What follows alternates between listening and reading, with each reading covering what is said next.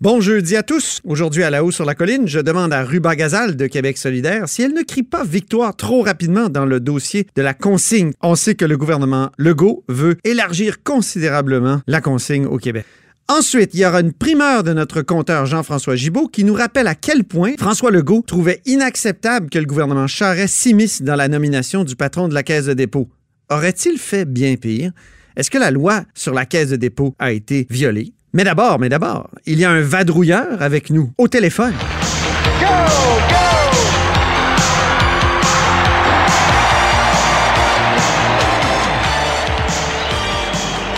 Bonjour Marc-André Gagnon. Bonjour Antoine. Correspondant parlementaire à l'Assemblée nationale pour le Journal de Québec, Journal de Montréal. Actuellement, tu es où? À Saint-Sauveur. Donc, c'est là que se déroule le caucus précessionnel de la coalition Avenir Québec. Le gouvernement a changé d'idée pour ce qui est du tracé du troisième lien. Toi qui suis le dossier depuis des années, as-tu été surpris de la volte-face? Dois t'avouer que j'ai été euh, surpris, on va dire, de ce changement de cap. En fait, c'est que, bon, au mois de juin dernier, le ministre des Transports, François Bonnardel, avait annoncé que le corridor d'implantation privilégié pour le nouveau tunnel entre Québec et Lévis se situait euh, dans le prolongement de l'autoroute euh, Félix-Leclerc, donc l'autoroute 40 du côté de Québec et allait rejoindre donc l'autoroute l'autoroute 20, l'autoroute Jean Lesage du côté de Lévis. C'est le tracé, l'image que les gens ont depuis longtemps du troisième lien, en tout cas, du moins depuis le nombre d'années que c'est revenu dans l'actualité, hein, parce qu'il faut se rappeler que c'est un projet qui avait déjà été étudié euh, euh, dans les années 60 euh, et 70. Ça avait été mis de côté à l'époque, puis c'est vers la fin des années 90, début 2000, que les chambres de commerce avaient commandé quelques nouvelles études. Ça en était resté là.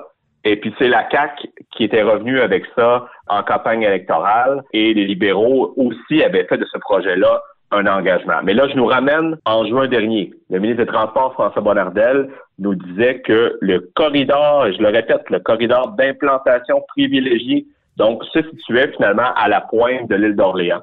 Et ce que je te dis là, c'est d'ailleurs encore qu'on peut lire sur le site euh, du ministère des Transports dans la section euh, du tunnel Québec-Lévis. On devine que ça risque d'être prochainement mis à jour. Mais donc, au mois de juin, le ministre avait quand même évoqué qu'à sa demande, un autre euh, tracé, celui-là plus central, serait étudié. C'était à la demande de citoyens, disait-il à l'époque.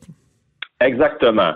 Euh, donc, c'était pour, disons, montrer qu'il était de bonne foi, qu'il était quand même ouvert à, plusieurs options. Parce que quand la CAQ est arrivée au pouvoir et quand François Bonnardel a été nommé ministre des Transports, l'un des premiers gestes qu'il a posé, euh, ça a été de prendre euh, le mandat qui avait été donné par les libéraux, par les libéraux au bureau de projet du troisième lien et euh, de recentrer ses études et ses activités uniquement dans le secteur Est. Donc, dans, dans le dans, dans l'optique d'un troisième lien qui serait situé euh, dans le secteur de, de l'île d'Orléans. Et même qu'on avait adjoint à ce bureau de projet le projet de construction d'un nouveau pont de l'île d'Orléans. Alors, signe que vraiment, c'est dans ce secteur-là hein, que euh, les caquistes imaginaient le projet. Je me souviens que même qu'Éric Kerr avait mis son siège en jeu que le projet de troisième lien se réalise à l'Est.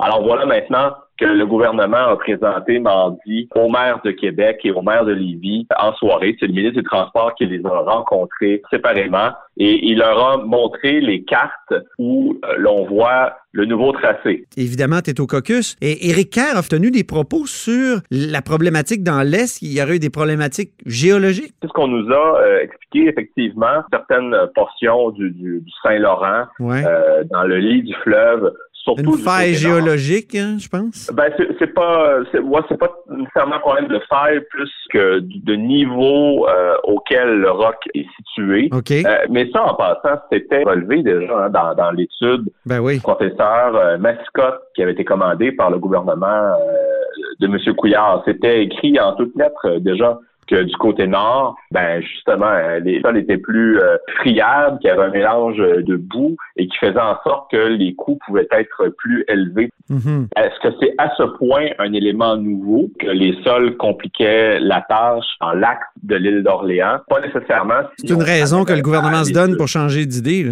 Chose certaine, le nouveau projet qui est présenté maintenant accorde hein, une place très importante au transport en commun, avec euh, des stations qui peuvent nous faire penser à des stations de métro. Parce ben oui seront euh, situés dans un tunnel, mais le ministre est très clair. Euh, il n'est totalement pas question d'un projet de métro. Donc, l'idée, c'est d'y implanter un, espèce d'SRB ou de bus, un service de, de bus rapide, à haute fréquence, qui serait électrique, moderne et confortable, on nous a dit, euh, dans ce dans ce futur tunnel, euh, ce qui permettrait donc de relier le centre-ville de Québec et de relier à, celui du à celui de Lévis euh, avec un service de transport en commun, tout en permettant aussi aux véhicules euh, de circuler. Et donc, ça permet au gouvernement finalement de venir hein, réconcilier deux projets que beaucoup de gens, euh, depuis des années, se font plaisir à mettre en opposition, c'est-à-dire celui du tramway du maire de Québec, Régis Labombe, et celui du troisième lien. Donc mhm. là, on, vient en quelque sorte les marier l'un à l'autre pour leur donner euh, plus de cohésion. Et évidemment, l'élément important qui nous manque, Antoine, en terminant, c'est le coût. Hein? C'est un détail, Marc-André, voyons là. Et, et, euh, ce petit détail-là, euh, le ministre euh, nous a assuré là, que maintenant que bon le, nouveau tracé a été éventé dans les médias, qu'on devrait avoir une idée des coûts plus tôt que tard. Donc l'automne dernier, M. Bonardel nous parlait du printemps. donc ça devrait, on devrait en avoir une idée dans les prochaines semaines. Donc, euh, très hâte de voir euh, combien pourrait coûter cette aventure aux contribuables. Ben, je te remercie beaucoup, Marc-André Agnon, pour ce tour d'horizon et bonne fin de caucus de la CAC à Saint-Sauveur. Merci.